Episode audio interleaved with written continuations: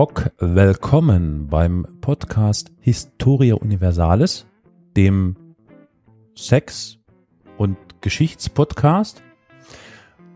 Wir treffen uns in regelmäßigen Abständen, um uns auszutauschen über historische Belange, über Menschen, Vorkommnisse und ähnliches. Und mit wir meine ich ganz äh, insbesondere den Elias in Saarbrücken. Hallo Elias. Hi, auch wenn ich hier mal direkt anmerken muss, dass wir mehr Ernsthaftigkeit brauchen. Das ist Quatsch Geschichtsclub hier. Also wirklich. Stimmt, wir sind viel zu affig und überhaupt, ja, da hast du recht, stimmt. Wir gehen auch, ich glaube, künftig dann in den Keller und nehmen dann mal ernsthafte Folgen auf. Apropos, ähm, wir sind viel zu quatschig und Quatschclub, dann oh, gucke ich oh. einfach mal nach Köln. Äh, Köln ist ja quasi die Hauptstadt, ne, die Quatschhauptstadt, so. Ähm, und grüße den Olli. Hallo Olli. Moin, moin. Moin, moin. Und wir dürfen nicht vergessen, den hochverehrten Florian in Saarbrücken. Hallo Florian. Hallo allesamt. Allersamt. Allersamt, ja klar. Ich begrüße gerne Stoffe. Nächste Woche ist es Guten Tag, gegrüßt seid ihr Seide oder so. Ja, schön, ja. Seide Witzka, sozusagen.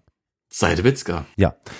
Schön, dass wir uns wieder zusammen äh, gerauft haben, um ein Thema zu besprechen. Ich bin ja heute an der Reihe, weswegen ich, bevor ich loslege, natürlich die obligatorische Frage an irgendjemanden in der Runde stellen muss, was unser letztes Sonntagsthema war. Wir lassen da jetzt mal das Thema Lothringen raus, weil das ist ja eine Folge, eine Reihe für sich, die man so gar nicht beschreiben kann, weil sie ist derart informationsreich, dass man das, glaube ich, äh, lieber einfach anhören sollte und wir da gar nicht großartig drauf eingehen. Mm, ich frage deswegen ganz einfach mal Elias. Elias, erinnerst du dich denn noch, was wir in der letzten Sonntagsfolge äh, gehört haben und von wem vielleicht sogar noch? Unterteilen wir jetzt alles so in Sonntags- und äh, Mittwochsfolgen? Hm? Ja, müssen wir wohl. Naja, äh, in der letzten Sonntagsfolge sind wir etwas auf Abwägen gewesen, mal wieder. Jetzt hier Folge 116 und Folge 114 sind ja die Anspielungen des Sex-Podcastes, des Sex-Podcastes mhm. entstanden. Wir waren unterwegs in den privaten Gebieten des Napoleon, des Kaisers von Frankreich. Exakt. Beziehungsweise. Also es ging auch um sein Gemächt. Was? genau. In Köln würde man sagen, es ging um sein Gemächt. Ja, war äh, äußerst interessant. Gerade für diejenigen, die ähm, noch nicht wussten, dass da Geschäfte äh, betrieben werden mit dem Gemächt und anderen äh, Teilen des Körpers von Napoleon. Ganz äh, hervorragend und interessant vorgetragen von Florian. Ach du alter Schleimer, du. Ja, ja. Interessanterweise werde ich heute, hm, wie soll ich sagen, tatsächlich so ein bisschen an das Thema ähm, anschließen, würde ich mal sagen. Irgendwie schon. Aber ihr werdet das dann im Laufe der heutigen Folge merken. Was Keine ist Sorge. mit uns passiert? nein, Jahr? nein, nein, es ist nichts. Es, nein, ich würde, ich, okay, vielleicht, ich spoiler schon mal. Es ist eher wirklich tragisch, was ich heute erzähle. No. Es ist also kein Quatschclub. Das heißt, ähm, die ZuhörerInnen, die das Gefühl haben, dass wir irgendwie zu ähm, ähm, zu wenig Ernsthaftigkeit an den Tag legen, fühlen sich jetzt vielleicht wieder ein bisschen besser und bestätigt. Also bitte dranbleiben, also, nicht auflegen oder nicht ausmachen. Was, was ist das jetzt für ein Kontrast? Was ist, ein, was ist nicht tragisch oder nicht eine ernste Angelegenheit ja, daran, dass jemand nach dem Tod das Gemächt von einer wichtigen Persönlichkeit einfach Spoiler! Ja. Für die, die es noch nicht, lassen wir das. Oh shit, ja verdammt. Ähm, na, wir lassen es jetzt drin. Wir lassen es drin. Was soll's? Wir gehen mal davon aus, dass diejenigen, die sich diese Folge hier anhören, sowieso schon alle anderen Folgen gehört haben. Warum machen wir dann eigentlich? Naja, egal. Gut. Ab jetzt lassen wir es weg einfach. Genau. Äh, in, heute in der Folge möchte ich gemeinsam mit euch äh, einen kleinen Streifzug durch ein interessantes Thema machen. Wäre ja traurig, wenn nicht. Ne? Ähm, es geht wie so oft in der menschlichen Geschichte um Macht. Also Sex und Truck, äh, Trucks Im Prinzip, ja, klar, ne? Also es geht äh, um die Macht von Menschen in unserer Gesellschaft. Auch das ist nichts Neues, das ist in der Geschichte gang und gäbe bis heute und ändert sich wahrscheinlich auch in naher Zukunft nicht. Und es geht um Menschen in unserer Gesellschaft, die sich selbst als Frauen oder Männer definieren und das ohne Fragezeichen, Sternchen oder Unterstrich nichts. Also es geht tatsächlich echt um die Frage aller Fragen, die schon seit Jahrhunderten den Menschen umtreiben.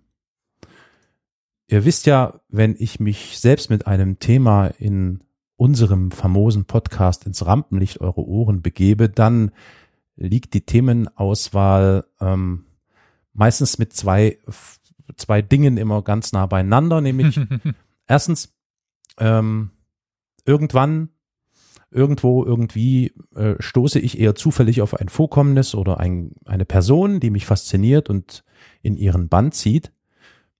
Wie gesagt, oftmals eher so ähm, rein zufällig, zum Beispiel während einer Lektüre oder ganz banal während eines Spaziergangs.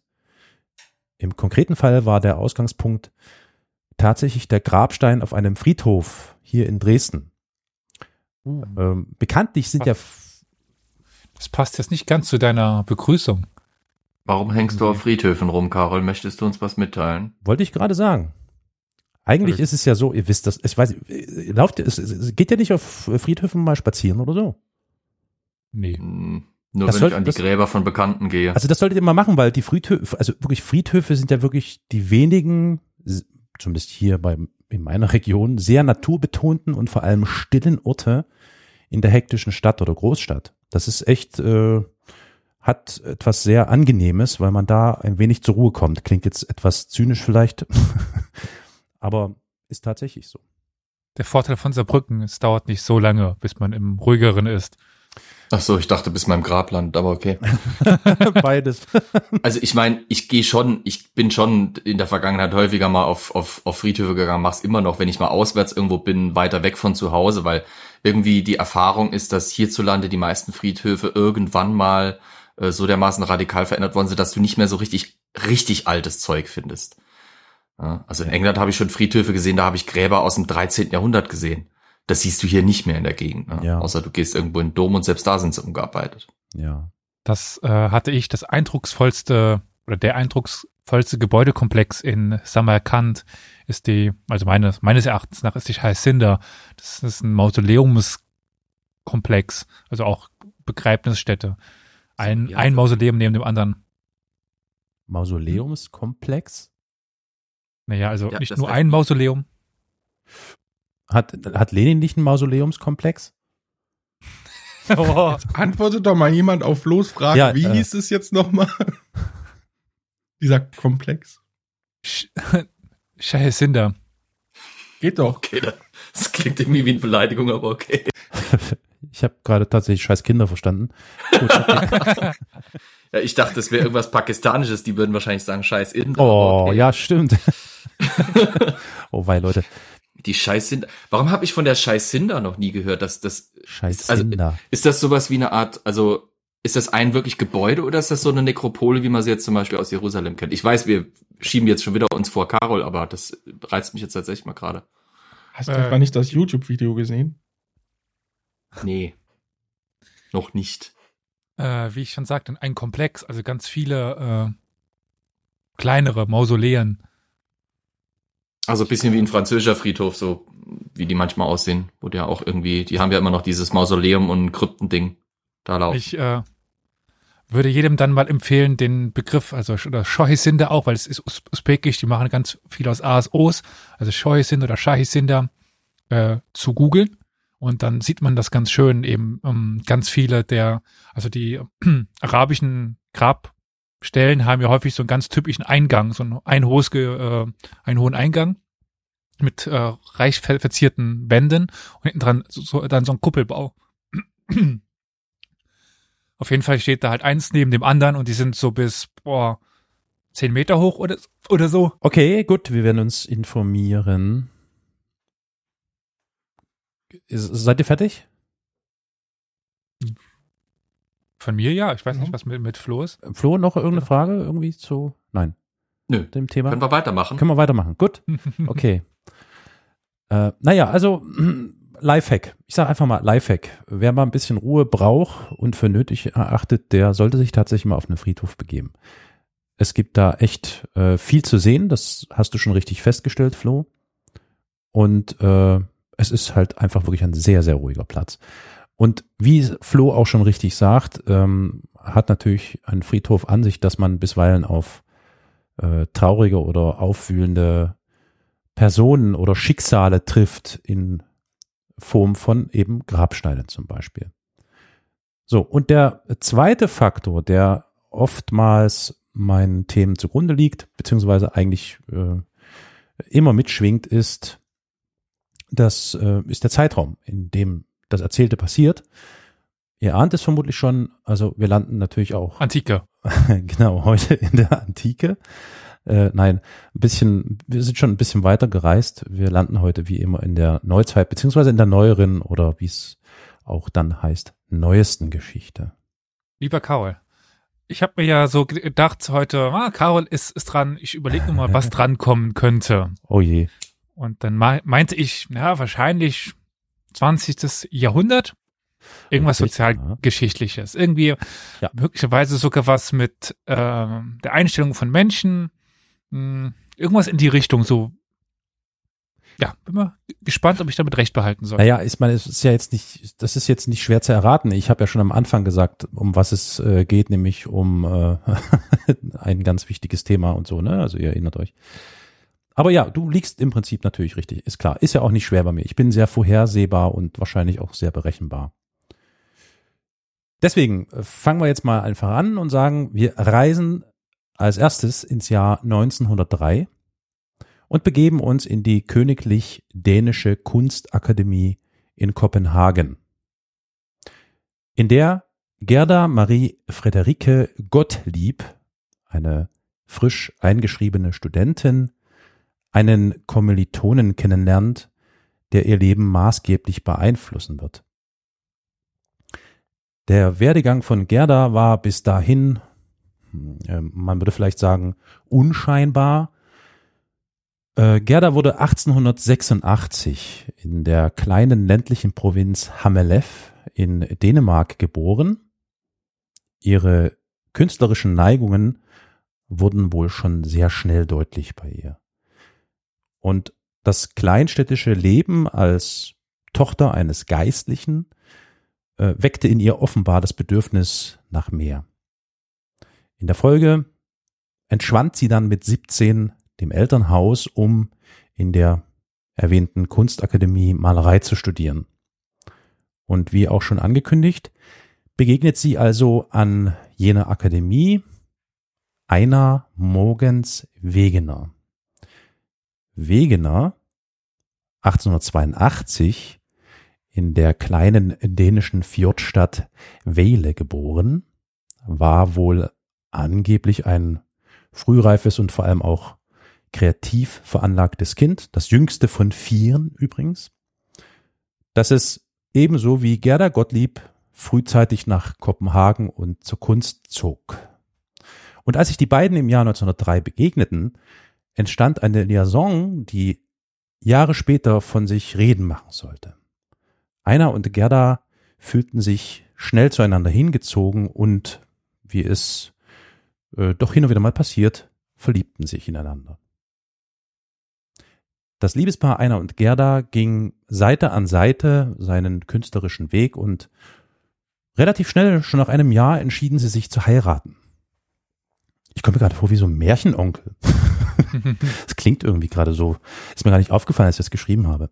Es war einmal genau. eine Malerin. Sie lebte ja. in Dänemark. Im Königreich Dänemark. Gerda nahm. Der böse König. Der, ja, der böse König, ja. Gerda nahm Einars Nachnamen an und hieß nun auch Wegener. Die beiden KünstlerInnen genossen die Möglichkeit der gemeinsamen Malerei und gewiss auch mehr, während einer eine Vorliebe für Landschafts- und Architekturmalerei entwickelte, fand Gerda ihre Erfüllung im Zeichnen von Porträts. Insbesondere das Illustrieren für Bücher und Modezeitschriften wurde neben der euphorisierenden Beziehung mit Einar zu ihrer Leidenschaft. So gelangte ihr Schaffen im Jahr 1907 ins Rampenlicht, nachdem sie einen Zeichenwettbewerb in der landesweit bekannten Zeitung Politiken gewann. Gerda Wegeners Bilder zeigten schöne Frauen in schicken Kleidern, mit kurzen Bobs, vollen Lippen und mandelförmigen Augen. Was die Öffentlichkeit damals nicht wusste, die Person, die für Gerdas Art Deco Porträts mit High-Fashion-Frauen Model saß, war ihr Ehegatte Einer. Künstlerisch war diese für unser Verständnis vielleicht ungewöhnliche Entscheidung, aber absolut folgerichtig.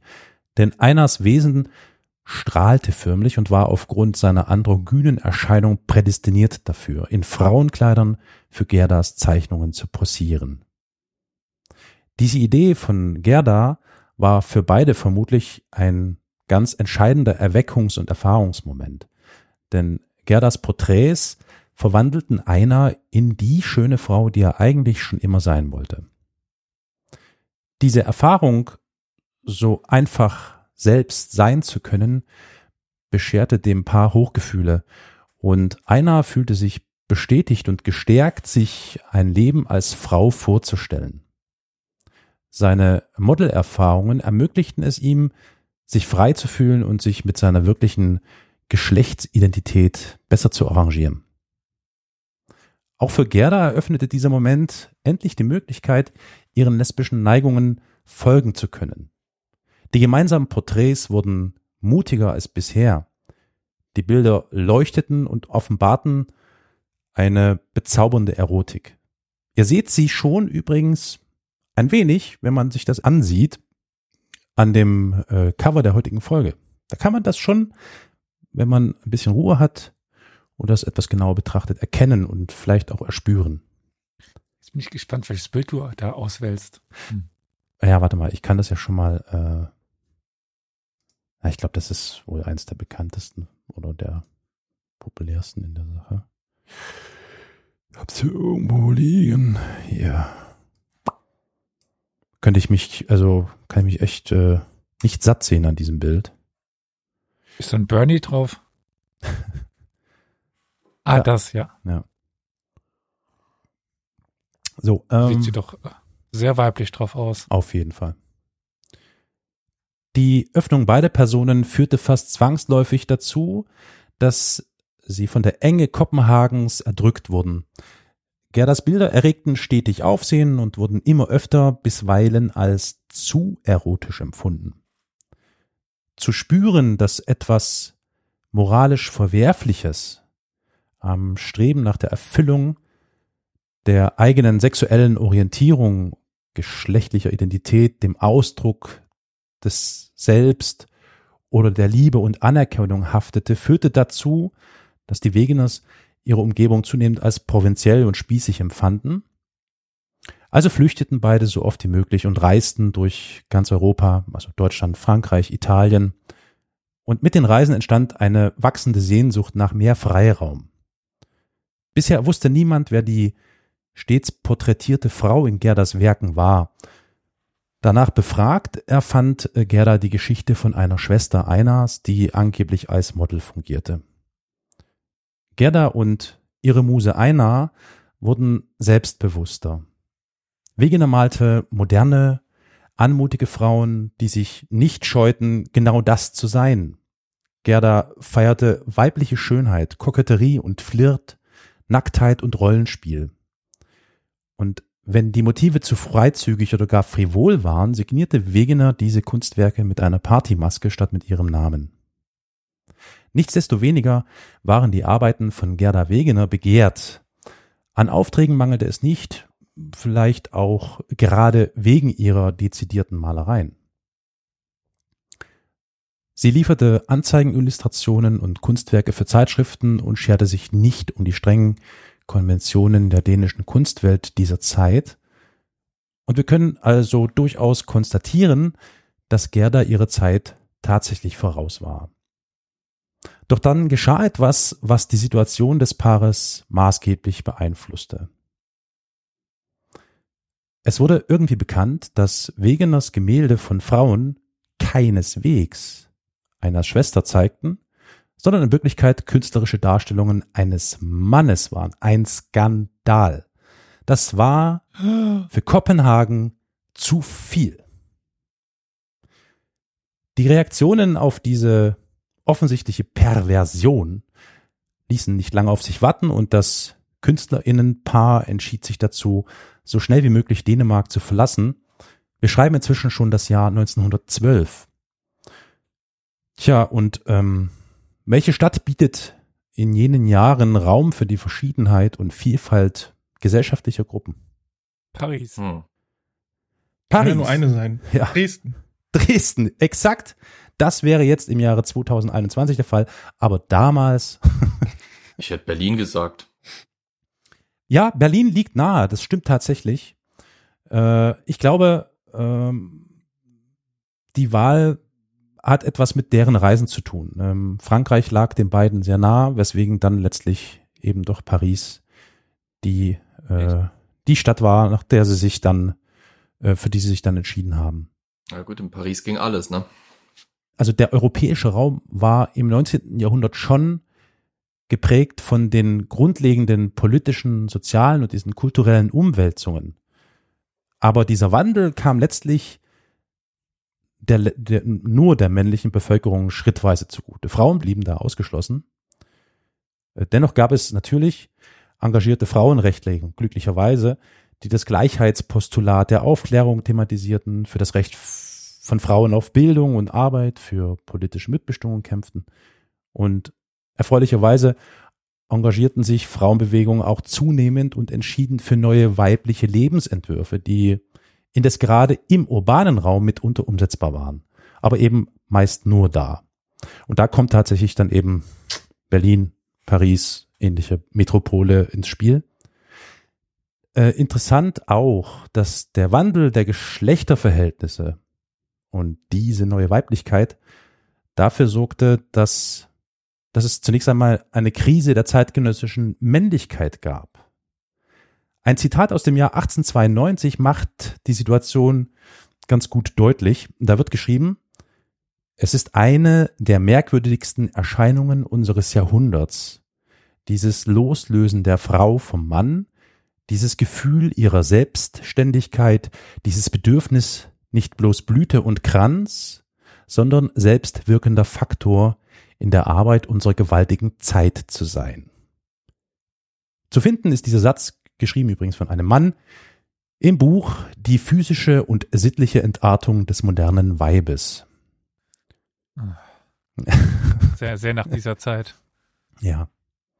Naja, äh, derartige Krisen führen, das wissen wir, das haben wir schon des Öfteren erlebt, zumindest rückblickend und in der Geschichte, oft zu einer Stärkung autoritärer naja, um nicht zu sagen maskuliner Strömungen und damit gewissermaßen zu einer umso heftigeren Pendelbewegung.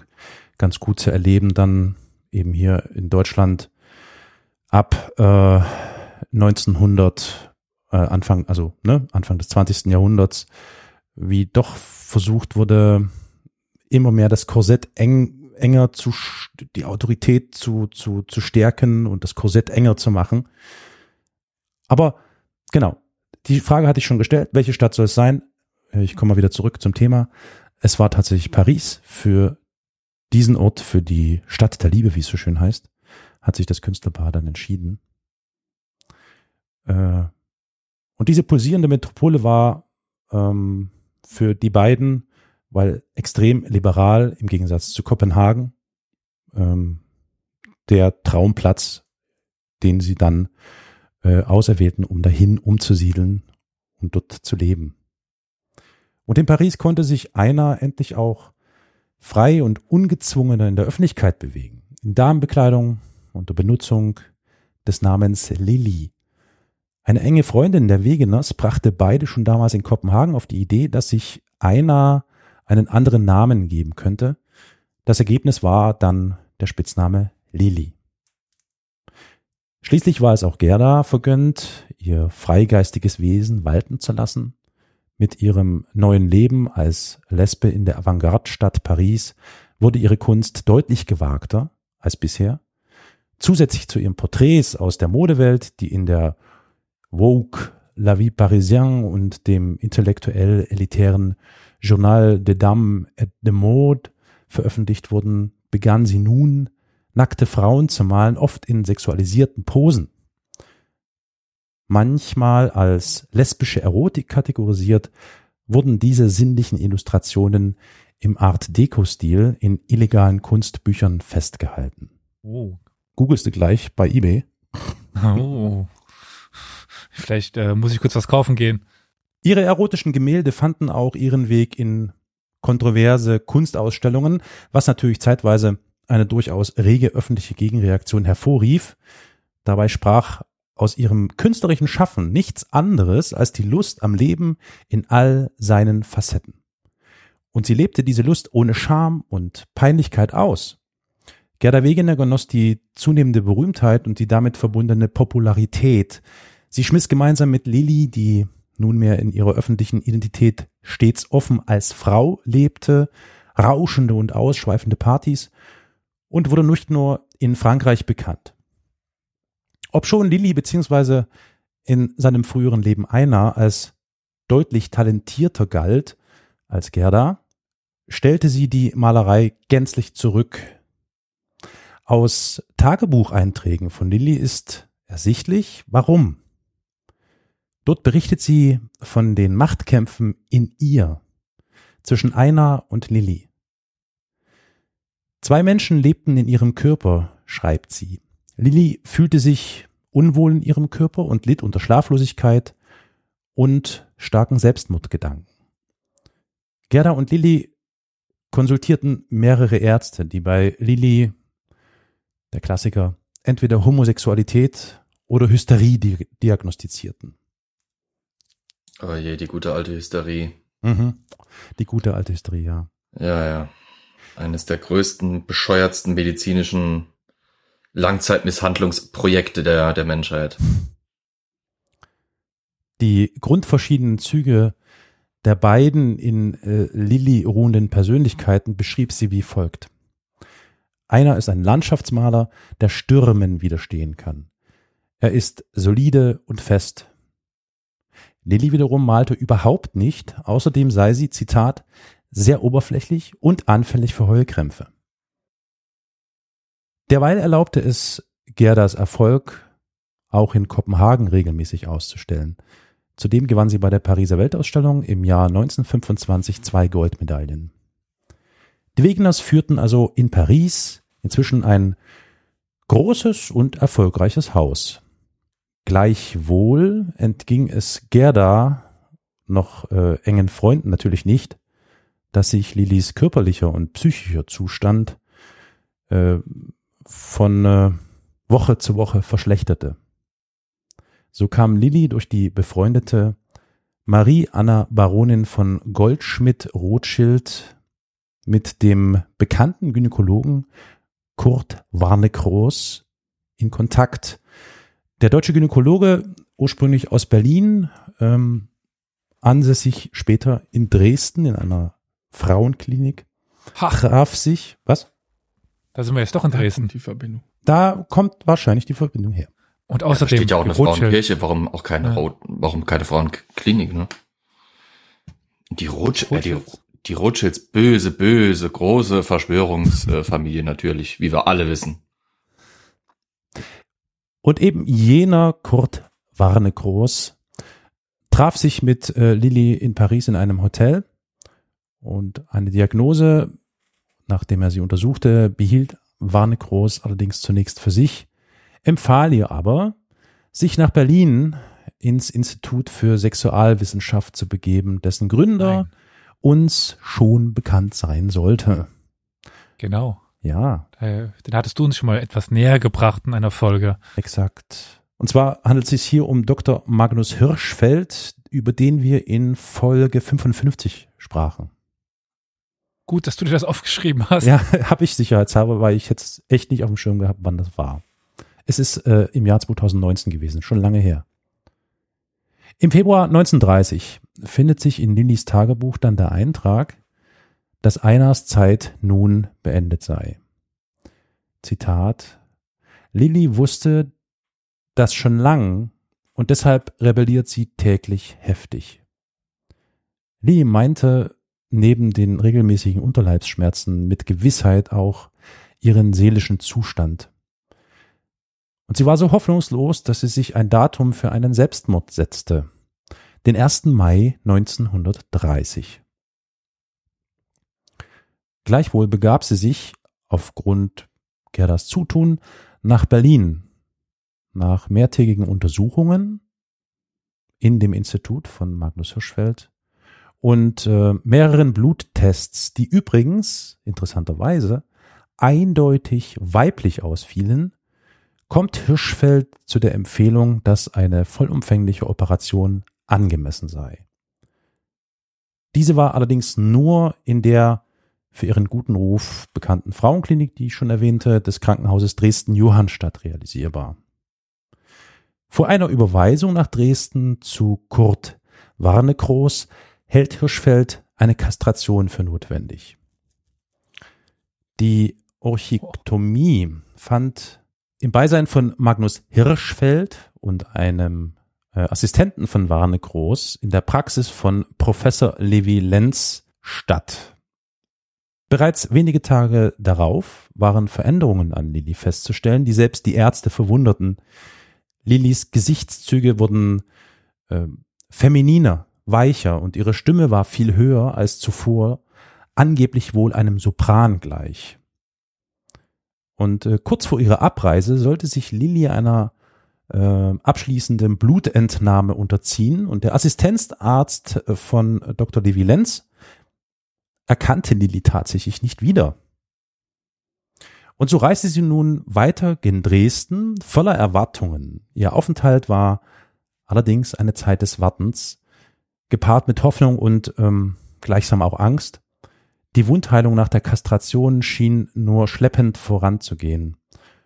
Und vor Lilly lag eine tiefgreifende Operation in der Dresdner Frauenklinik, die einzigartig war. Die Planungen und Vorbereitungen bei Warnekroos liefen auf Hochtouren. Und während Lilly also wartete, verwandte sie zur Ablenkung viel Zeit,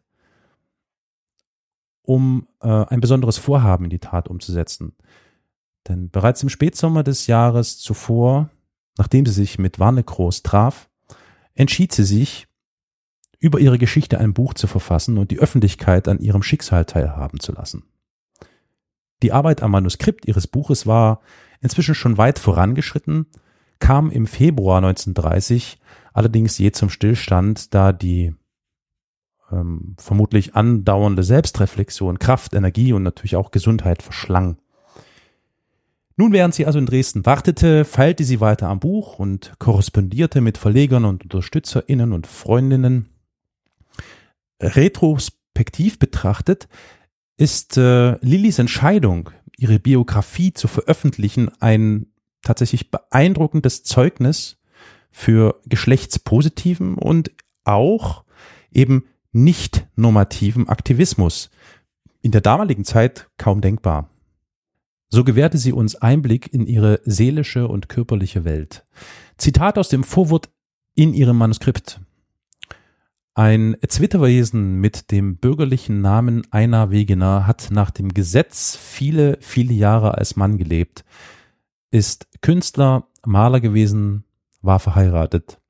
Als diese Spaltung so stark geworden war, dass er nicht mehr leben kann, ein todkrankes Menschenkind, trifft er einen genialen Chirurgen, der es wagt, die Verantwortung für dieses unerhörte Experiment auf sich zu nehmen. Der entscheidende Tag ist der 26. Mai 1930. An diesem Montag führt also Kurt Warnekroos in Dresden eine geschlechtsangleichende Operation durch. Der genaue Ablauf der Operation ist äh, wegen der spärlichen Quellenlage nicht mehr nachvollziehbar. Also das hängt natürlich insbesondere mit dem Zweiten Weltkrieg zusammen, der folgte und dem Bombardement von Dresden. Unter anderem wurde auch diese Klinik äh, quasi dem Erdboden gleichgemacht und es verblieb fast nichts an äh, Informationen oder Materialien, die hier irgendwie hätten noch hilfreich sein können. Gesichert ist auf jeden Fall, dass Warnekroos in diese OP Eierstöcke transplantierte. Die Operation verlief Was? offenbar. Hä? Was? Hast du gerade Wes gesagt? Ja, es war eine fragendes ein, ein fragendes oder, Wes. Oder ein ungläubiges. Ja. Das ist halt schon ziemlich ambitioniert gewesen, ne? Ja. Und das schon 1931, ey, das ist schon erstaunlich. 1930 sogar. Drei, Entschuldigung, 1930, ach Gott. Ja. Wie, wie, wie lange wurden da schon Transplantationen, also wirklich auch von Organen, nicht jetzt irgendwie nur von Körperteilen oder sowas? Wie, wie, wie, wie lange gab's denn das dann schon so, dass man das versucht hat überhaupt? Also ähm, Transplantationen an sich waren zu der Zeit sicher nicht, nicht äh, ungewöhnlich. Ich glaube, es ist tatsächlich die Frage, was transplantiert werden sollte. Und ein derart invasiver Eingriff oder eine derart invasive Transplantation hatte schon Seltenheitswert. Also das ähm, ist so. Und ähm, deswegen ist es natürlich umso ähm, erstaunlicher und erfreulicher, dass die Operation offenbar ohne Komplikationen verlief. Ähm, interessanterweise deuten einige, naja, nicht gesicherte Berichte darauf hin, dass Lilly wohl das waren wohl Aussagen von Warnekroos, äh, ähm, die er nach der Operation äh, traf, äh, bereits rudimentäre Eierstöcke im Unterleib hatte und möglicherweise intersexuell war. Ach komm, das ist ja spannend. Dieser Umstand ähm, machte eine weitere, nicht näher spezifizierte OP notwendig. Dazu gibt es keinerlei Informationen und Unterlagen, nur dass sie stattfand. Und wie gesagt, dass so ein invasiver Eingriff ohne Komplikationen verläuft, ist zu dieser Zeit äh, schon äh, nicht selbstverständlich. Die Medizin äh, wusste in den 30er Jahren nicht sonderlich viel über das menschliche Immunsystem. Ähm, dass beispielsweise Organe abgestoßen werden können, war der Medizin zwar geläufig, was dagegen allerdings zu tun ist, das war eben so richtig nicht klar und keinem bekannt. Umso mehr ist natürlich das Gelingen dieser Geschlechtsangleichung nicht nur in medizinischen Kreisen eine Sensation, sondern grundsätzlich schon ein, ein Meilenstein, möchte man sagen. Kurt Warnekroos wird dafür natürlich auch gefeiert. Immerhin gelingt es ihm als einem der ersten, dass so ein Eingriff stattgefunden hat, zumal die Patientin wohlauf ist und sich sichtlich gut erholt. In der Folge berichteten Zeitungen in verschiedenen Ländern über dieses medizinische Wunder, das in Dresden da geglückt war. Und währenddessen war es Lili nun endlich möglich, ihr Geschlecht und auch ihren Namen legal zu ändern. Sie wählte als Nachnamen den Namen des Flusses, der in der Tschechischen Republik entspringt und bekanntlich durch so wundervolle Städte wie eben Dresden, Magdeburg und äh, Wittenberge bis nach Hamburg fließt, die Elbe. Lili Elbe verglich ihre weibliche Verwandlung mit einer Wiedergeburt und einer Bestätigung ihrer Natur. Sie kehrte nach einer gelungenen Rekonvaleszenz alsbald nach Paris zurück, um anschließend nach langen 18 Jahren wieder in ihre Heimat äh, Dänemark, Kopenhagen zurückzureisen als Frau. Eine Frau aber, deren eigene Schwester in Kopenhagen nur ein zögerliches Willkommen gab. Angeblich sagte ihre Schwester Folgendes, als sie sie traf. Sei mir nicht böse, wenn ich dich noch nicht bei deinem Namen Lilly nennen kann, sagt sie, denn ich suche nur nach meinem Bruder, wenn ich dich ansehe. In deinen Augen, an deinem Mund, an den Händen und deiner Stirn. Ich liebte diese Augen und diese Stirn sehr. Ich küsste diese Stirn so häufig. Lilly erhält endlich als amtliches Dokument einen Reisepass auf ihren Namen Lilly Elbe. Dazu schrieb sie in ihrem Manuskript folgende äh, Sätze. Ein junges, lebensfrisches Weib aufersteht aus Einas krankem und hinfälligen Körper. Es war ein schweres Jahr, weil ich das einzige Wesen außerhalb aller Gesetze stehend das heißt, von keinem Gesetzgeber vorher in Betracht gezogen bin, innerhalb einer Gesellschaft, die nur auf das normale, alltägliche, allgewöhnliche eingestellt ist. Doch jetzt fühle ich, dass der Kampf gewonnen ist. Die rechtliche Anerkennung der Frau Elbe sowie die sensationelle Geschlechtsangleichung, blieb selbst, und da kommen wir jetzt zu dieser Person, dem dänischen König nicht verbogen. Denn Gerda und Lilly formulierten an Christian Zehnten die Bitte, die nun ja gleichgeschlechtliche Ehe für ungültig zu erklären. Der König von Dänemark entspricht dieser Bitte und annulliert die Ehe mit einem königlichen Sondererlass. Rückblickend war dieser Schritt oder kann dieser Schritt als deutlicher Versuch eingeordnet werden, eine heteronormative Ordnung unbedingt aufrecht zu erhalten. Rückblickend? Also ich würde mal behaupten, nicht nur rückblickend, sondern auch. Äh, ja, bedauerlicherweise könnte man das auch äh, nicht nur rückblickend, sondern äh, gegenwärtig sagen. Ja. Ja. Gleichzeitig folgt Lilly Elbe dem Vorschlag einer befreundeten Journalistin, ein Outing in Form von Zeitungsinterviews zu realisieren. Denn Kopenhagen ist bis dato noch immer voll von wilden Gerüchten über das Verschwinden des Malers Einar Wegener. Die Bilder verkaufen sich natürlich in der Folge, ihre Bilder von früher, äh, quasi gar nicht mehr. Im Rahmen dieser Inszenierung wurden bis zum März 1931 drei Artikel in der Politiken veröffentlicht, die sich mit dem Geschlechtswechsel des ehemaligen Malers Wegener beschäftigt.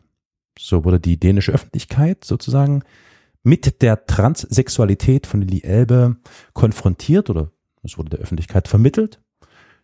Die Beziehung bzw. Ehe mit Gerda war ja sozusagen auch juristisch ungültig und wurde in den Zeitungsartikeln quasi entsexualisiert und als Freundschaft und Arbeitsgemeinschaft gedeutet. Sämtliche Verdachtsmomente auf Homosexualität wurden somit getilgt, flankiert von einer plakativen weiblichen Stereotypisierung, also hochhackige Schuhe, prachtvolle Kleider, Make-up und so weiter und so fort, also das volle Programm. Zeitgleich wurde bei jeder Gelegenheit betont, dass Lilly Elbe von Geburt an eher weiblich war und deswegen die operativen Eingriffe legitim und notwendig seien. Intersexualität wurde also hiermit als Fehler der Natur dargestellt, der Leiden auslöst, aber mitunter mit medizinischer Hilfe korrigiert werden könnte. Im Zuge dessen trennten sich Gerda Wegener und Lady Elbe freundschaftlich. Ähm, doch das Glück von Elbe hielt an. Trennung. Wirklich, ja, oder? naja, Trennung bedeutet natürlich das eine und das andere, ne? Das ist äh, ja ambivalent, möchte ich sagen. Sie war nämlich euphorisiert und dankbar, A, natürlich für ihr neues Leben und B, äh, lernte sie einen alten Freund kennen, einen Kunsthändler, in den sie sich äh, ja, verliebte, verguckte und der um ihre Hand anhielt. Jetzt ist die eine happy und die andere nicht mehr. Es ist oh. Wieso? Ich dachte, ich dachte, die leben jetzt fröhlich und glücklich zusammen bis ans Lebensende. Ach so. Ja. Nun ja, ähm, sie haben sich freundschaftlich getrennt und äh, jeder ist seine Wege gegangen. Und während ähm, Lili den alten Freund trifft und lieben lernt, ist auch Gerda äh, da nicht ganz außen vor. Was mit der Liebe und so, das ist schwer zu sagen. Zumindest ist es so, dass Gerda Wegener nach der Trennung einen italienischen Diplomaten geheiratet hat und mit ihm dann nach Marokko zog. Mit der Liebe ist es so eine Sache, da möchte ich mal jetzt nicht allzu viel. Äh, äh, ich habe keine großartige Beweisführung dafür. Ne? Das sind, wenn dann im, im äh, Höchstfalle tatsächlich diverse äh, Tagebucheinträge und Zitate, die aber nicht darauf hindeuten, dass jetzt äh, Gerda beziehungsweise Lili irgendwie unglücklich wären nach dieser Trennung. Okay. Ähm, wie gesagt, Lili hat das Glück, dass dieser alte Freund um ihre Hand anhält und sie heiraten möchten, heiraten möchte. Zitat. Es gibt nicht viele Menschen, die ihr Leben wirklich lieben. Nee, das ist natürlich Quatsch. Nochmal. Es gibt nicht viele Menschen, die ihr Leben wirklich leben. Die allermeisten tasten wie Blinde durch das Dasein und fällt ihnen einmal irgendein fantasievolles Buch in die Hände, so sagen sie, haben sie es zu Ende gelesen, gewissermaßen zur eigenen Beruhigung. So etwas kommt nur in Romanen vor. Diese beschriebene neue Lebens- und Glücksphase weckte in Lilly Elbe einen sehnlichen Wunsch, der schon immer in ihr schlummerte. Sie notierte dazu in ihr Tagebuch, ich möchte so gern einmal Mutter werden. Und getragen von diesem Traum kehrte sie also Anfang Juni 1931 nach Dresden zurück. Nach mehreren Untersuchungen erklärte sich Kurt Warnekroos erneut möglicherweise einem Akt der Hybris tatsächlich bereit, Lili Elbe eine Gebärmutter zu transplantieren, sowie eine Genitalangleichung mittels einer Vaginoplastik vorzunehmen. Das dürfte doch eigentlich gar nicht. Gut, du sagtest, dass sie schon Ansätze von sowas hatte. Mhm. Puh, ich bin gespannt. Die letzte und alles erfüllende OP fand am 17. Juni 1931 statt. Doch von diesen invasiven Eingriffen erholte sich Lilly nicht. Nach der OP litt sie unter starken Unterleibsschmerzen, sie hatte Ohnmachtsunfälle und wurde immer schwächer. Ihr Körper begann, die neuen Organe abzustoßen. Und da war in diesem Falle auch Warne Groß hilflos, wie ich schon äh, vor ein paar Minuten sagte. Die Medizin war noch nicht so weit, um mit genau dieser Situation umzugehen. Die Beschwerden wuchsen von Tag zu Tag, sowie auch Lilly Elbes Wunsch zu sterben. Anfang September 1931 schrieb sie in einem letzten Brief, Jetzt weiß ich, dass der Tod kommt. Ich habe heute Nacht von Mutter geträumt. Sie nahm mich in ihre Arme. Sie sagte Lilly zu mir. Und Vater war auch dabei. Wenig später verstirbt Lilly Elbe am 12. September 1931, ohne dass sich ihr sehnlichster Wunsch und Traum erfüllte. Posthum wird ihre Biografie im Jahre 1932 mit dem Titel Ein Mensch wechselt sein Geschlecht in deutscher und dänischer Sprache veröffentlicht. Diese Biografie aus dem Jahre 1932 war nach Aussagen einiger Menschen ähm, ein, ein wichtiger Grundstein, eine Inspiration, sich dafür zu entscheiden, mit entweder Intersexualität oder mit der Frage nach der eigenen Sexualität offener umzugehen und tatsächlich das Wagnis einzugehen, sich der Öffentlichkeit und den Menschen zu präsentieren und zuzulassen, dass dieses Thema, nämlich die Frage nach dem Geschlechterverhältnis und nach der Relevanz und Wichtigkeit von Geschlechtern viel diskursiver und offener behandelt wurde. Ähm, es gab in den Folgejahren noch viele ähm, experimentelle, möchte man sagen, geschlechtsangleichende Operationen bei ähm, Personen, die auch eine gewisse Berühmtheit dadurch erlangten. Und viele von denen beriefen sich zum Beispiel auf die Biografie äh, von Lili Elbe und nannten dies als Inspiration diesen Schritt zu wagen. Interessant ist tatsächlich an dieser tragischen Figur, an dieser tragischen Person, dass sie zwar einerseits ähm, im Laufe der letzten Jahre an äh, wieder an Popularität gewann, äh, dank äh, eines Buches, was veröffentlicht wurde, ich weiß gar nicht aus welchem Jahr, 2012, 2013, ein Roman, und dieser Roman wurde dann später, ich glaube im Jahr 2015 oder 2016 verfilmt. Äh, das hieß, das dänische, der Film hieß Das dänische Mädchen. Äh, ich habe ihn bis jetzt noch nicht gesehen, aber du sagtest ja, Elias, du hast ihn schon gesehen, ne? was heißt gesehen? Deswegen war ich an manchen Stellen auch überrascht. Also ich kenne diesen Film. Ich ah. weiß, was es ungefähr geht, aber. Okay, du hast ihn nicht gesehen, aber du kennst so grob die Geschichte, ja, aus genau, diesem Film. Genau, so bei mhm, mhm, viel zu vielen Filmen, die ich nur ja, super, dann kannst theoretisch du, kenne. Dann musst du ihn dir jetzt nicht mehr ansehen. Nein, keine Ahnung. Ich kann zu dem Film jetzt nicht sagen. Ich weiß nicht, ob er gut, schlecht, was auch immer ist. Ähm, interessanterweise. sagen Gutes. Ja, stimmt. Äh, ich glaube, er hat sogar irgendwie einen Oscar oder ist ja auch egal. Es ist ja auch kein Maßstab. Ähm, also das war, glaube ich, so der letzte Popularitätsschub, ähm, der äh, an Lili Elbe ging, was natürlich für den Menschen Lili Elbe äh, auch posthum sicher ehrenwert ist und und und äh, erfreulich ist.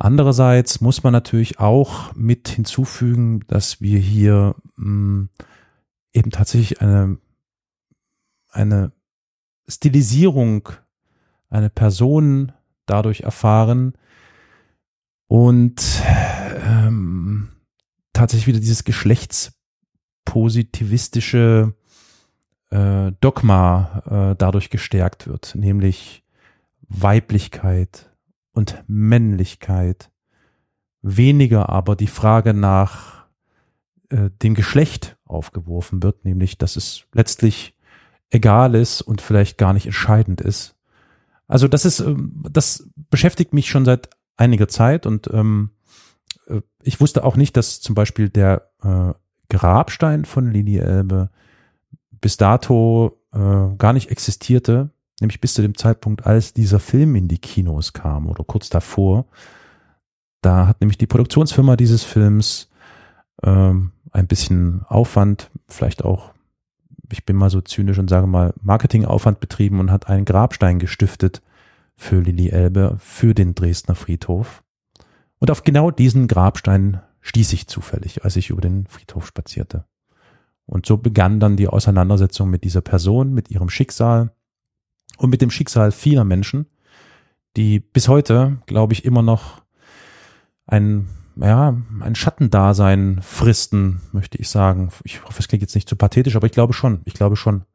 Das ist schon, ähm, äh, ich finde es, wie soll ich sagen, ernüchternd, dass wir, also ab Lillys Elbe Tod, selbst 70 Jahre später, oder nein, Quatsch, 80, nee, warte mal, Sekunde, 90, 90 Jahre später dieses Thema immer noch ähm, überhaupt ein Thema ist und äh, quasi in der Diskussion, in der gesellschaftlichen Diskussion nicht großartig äh, existiert und thematisiert wird. Das ist schon ernüchternd, ähm, dass bis zu diesem Zeitpunkt, also ich sage jetzt mal 1930er Jahre oder meinetwegen auch Anfang des 20. Jahrhunderts, dieses Thema sowieso noch ganz anders behandelt wurde, das sagte ich ja bereits, ist äh, natürlich weniger verwunderlich. Aber es zeigt auch ganz deutlich, dass immer noch die Geschlechterfrage und die Frage nach Geschlechterverhältnissen und nach Macht, nämlich Macht von Frauen und Männern und wie gehen bestimmte Geschlechter mit ihren Privilegien bewusst um, bis heute, ja, wie soll ich sagen, äh, Dauerthema sein könnten.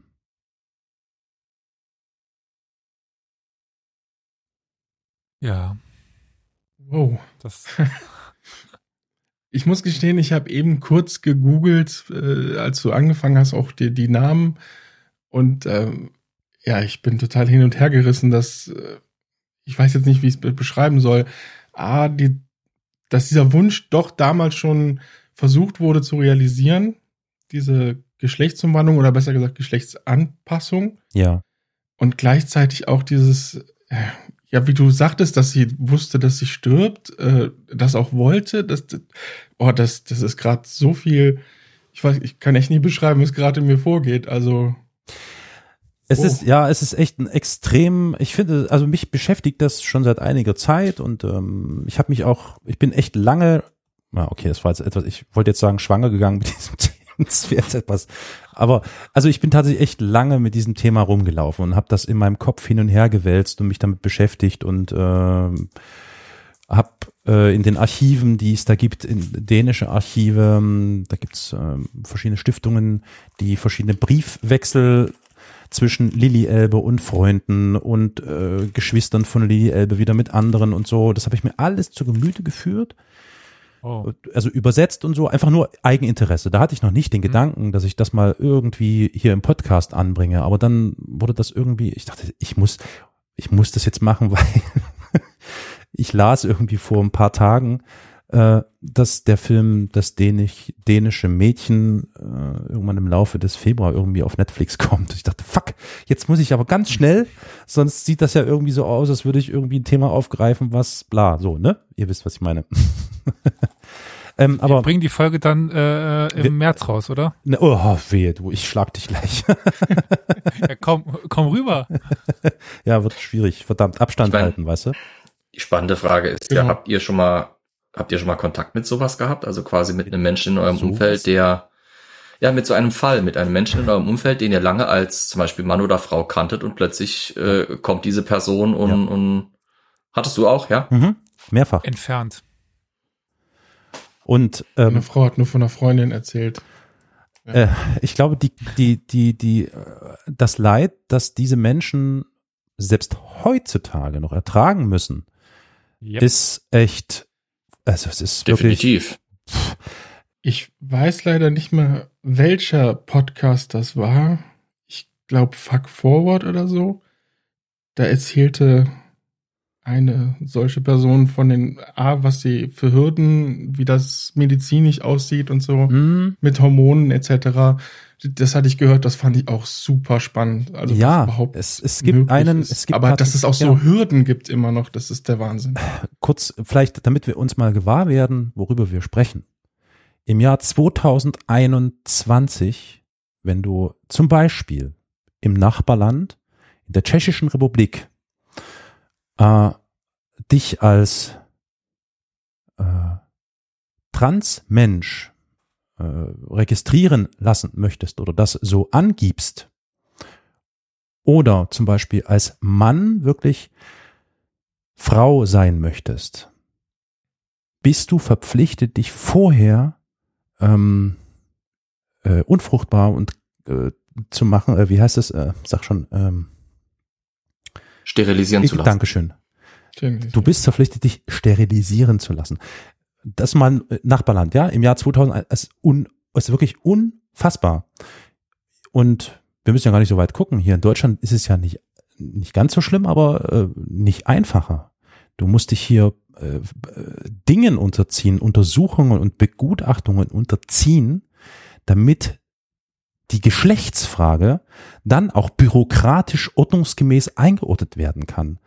Wie du schon sagst, es gibt, ich weiß nicht, ob wir vielleicht sogar über den gleichen Podcast sprechen, es gibt tatsächlich einen, den ich auch kenne, einen Podcast, wo eine junge Frau, die genau diese äh, ganzen Dinge hinter sich hat, mit, ach, ich komme nicht auf den Namen, äh, mit dem Podcaster da spricht, über viele, viele Folgen tatsächlich auch eben davon berichtet, dass sie sich gutachterlichen Untersuchungen unterziehen muss. Sie muss sich äh, ärztlichen und medizinischen Tests äh, unterziehen und bis vor gar nicht allzu langer Zeit war Transsexualität ähm, noch ein gesundheitliches Defizit und war auch im Katalog für Krankheiten äh, der internationalen Dingsbumsbehörde mit dem äh, Zahlencode so und so existent. Ja, also das ist, äh, ist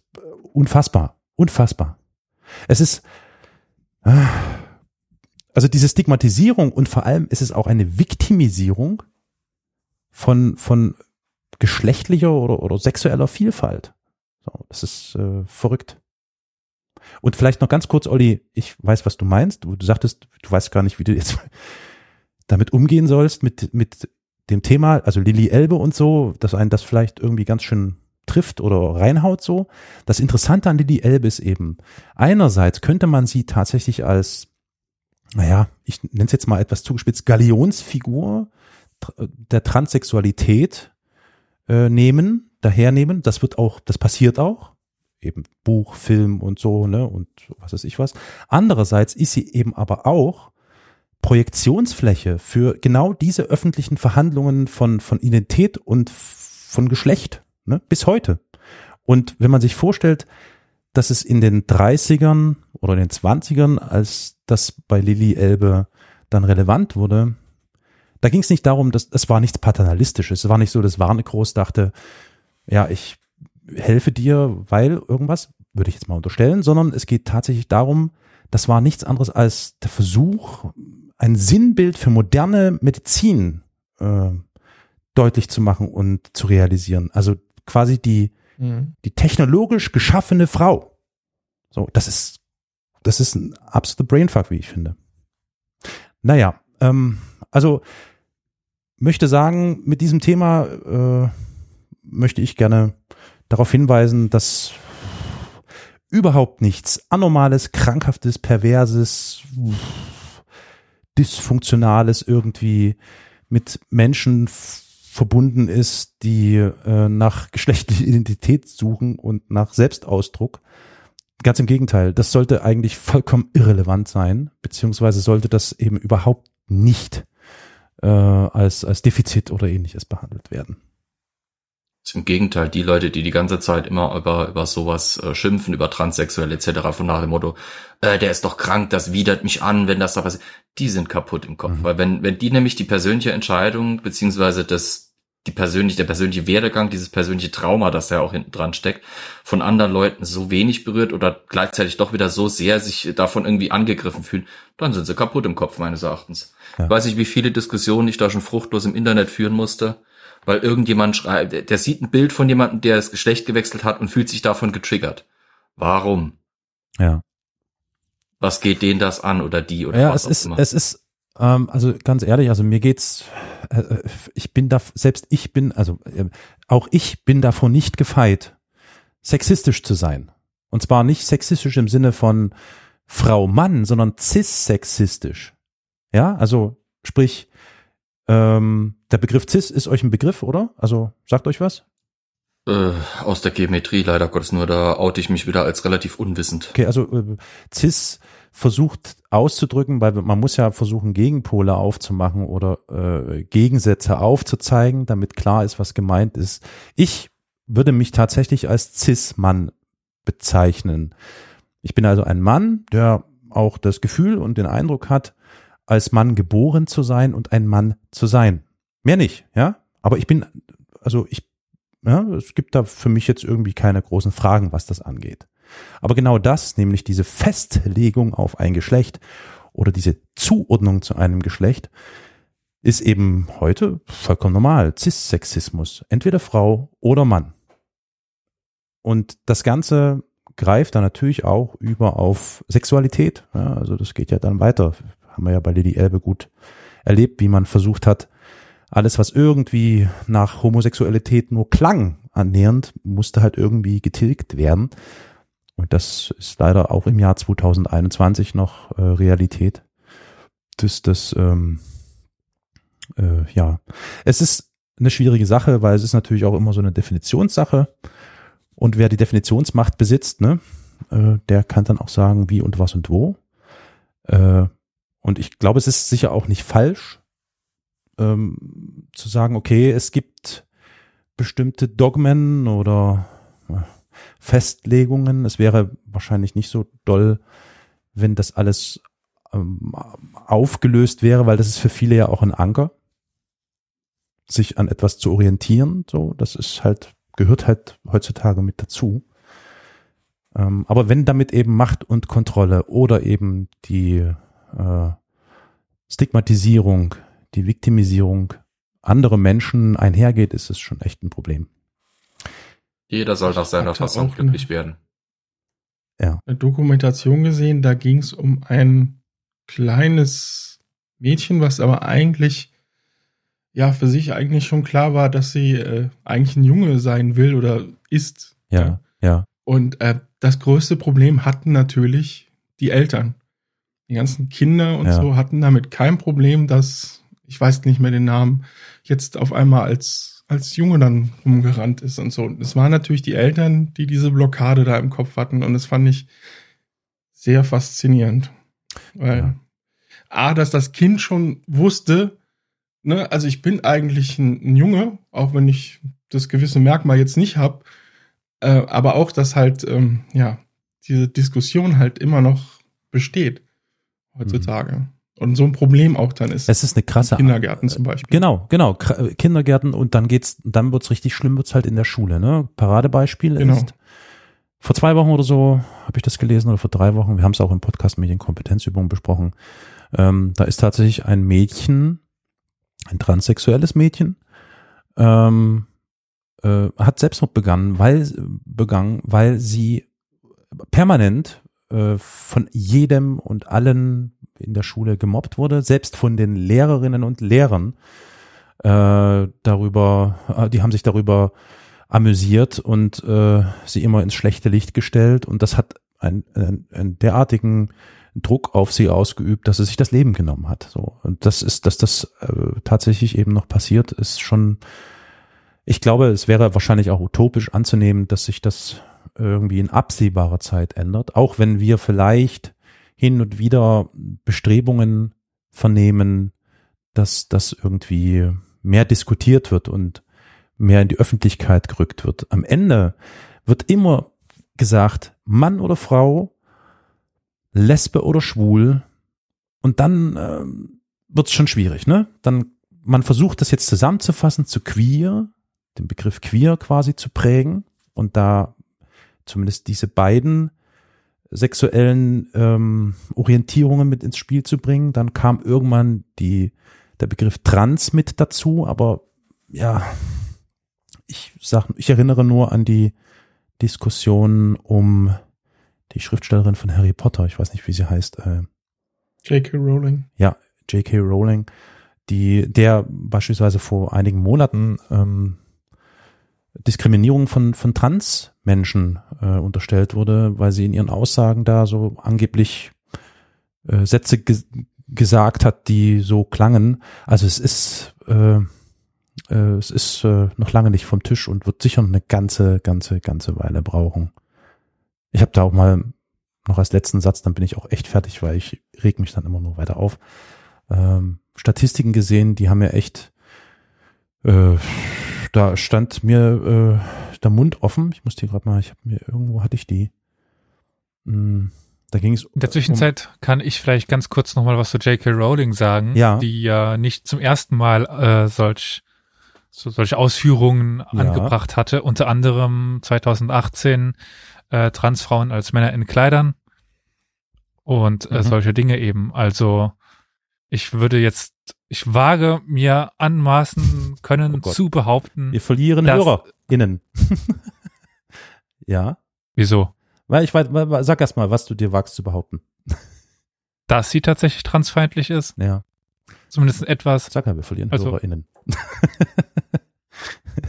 nee, natürlich, ja. Also, ähm, hm, das, sie äh, äh, streitet das natürlich ab, ist ja klar. Äh, wenn man kritisiert wird, dann versucht man natürlich sich zu rechtfertigen. Äh, äh, zu der, zu den Statistiken, das ist äh, ganz, ganz spannend. 30 mm, bis 40 Prozent äh, der transgeschlechtlichen Menschen werden bei Bewerbungen wegen ihres Transseins nicht berücksichtigt.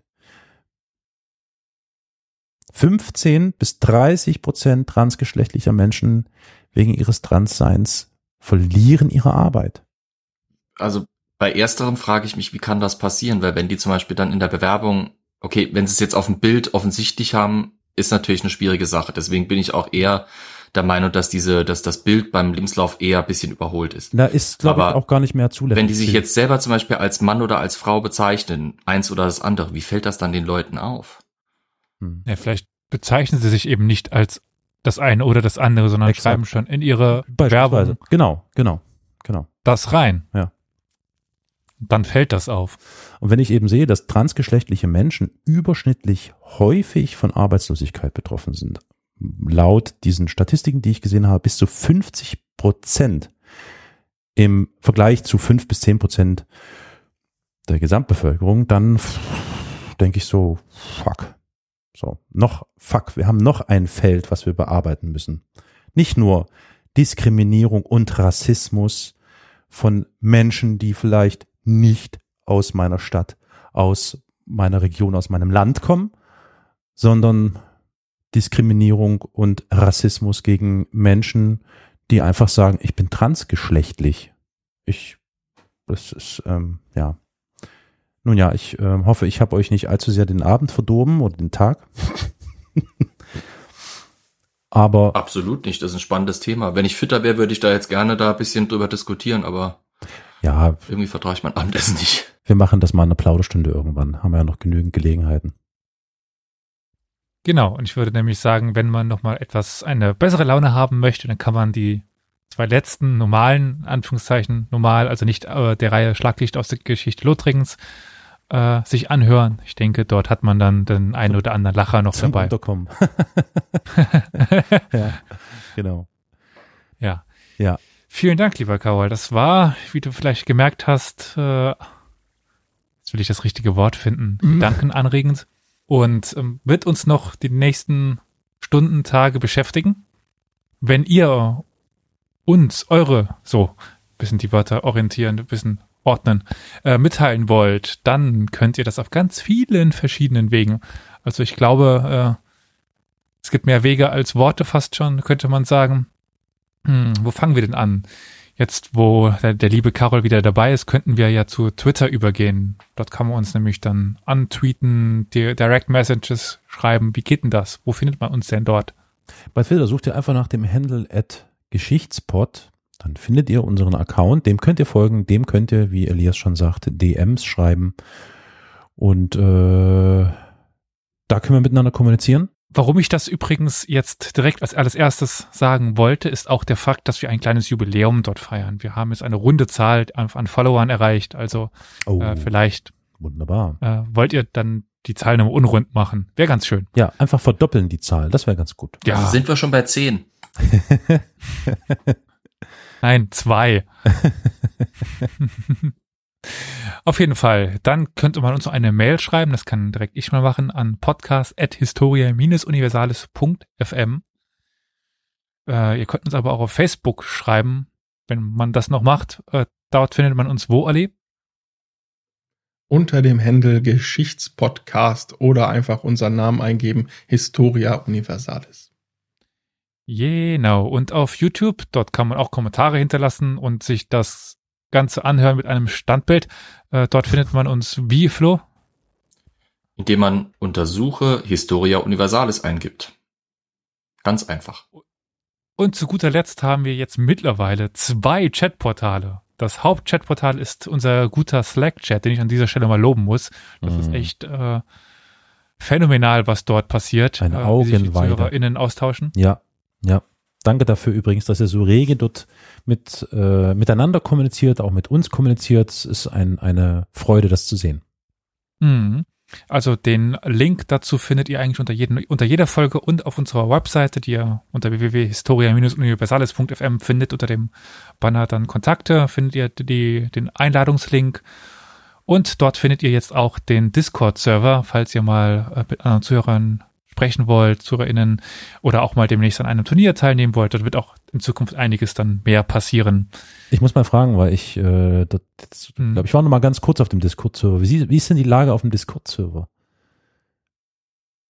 Wie meinst du die, die Lage? Die Wir Lage im Sinne von, ja, sind da schon ein paar Leute da und gibt's da vielleicht auch Hm. schon irgendwie Kommunikation und, und, äh, innerhalb der äh, Community? Nee, Kommunikation noch nicht. Das ist ja jetzt auch erstmal für das Europa Universalis Turnier Right. eingerichtet worden, die das jetzt stattgefunden haben könnte, sein wird. ich äh, muss jetzt die Tage in die äh, Zeitplanung gehen. Ja. Und dann werde ich dort auch mehr Kanäle einrichten, damit sich die Leute austauschen können, auch mit, miteinander reden können, miteinander diskutieren können. Genau. Das wird jetzt peu à peu wird dort das Ganze etwas ausgebaut werden. Prima. Gut, lieber Carol, lieber Flo, lieber Oddi, ich würde sagen, für heute werden wir es erstmal gut sein lassen, nach diesem doch auffühlenden Thema. Und äh, ich würde mich dann bei Carol bedanken und bei den ZuhörerInnen verabschieden. Ja, ich danke euch fürs Zuhören, liebe Zuhörerinnen, liebe Mitpodcaster. Schaltet wieder ein, wenn es Mittwoch oder Sonntag ist, und dann könnt ihr uns in äh, voller Pracht hören. Vielen Dank, Carol. Bis zum nächsten Mal. War schön. Bis zum nächsten Mal. Ciao, ciao. Bye.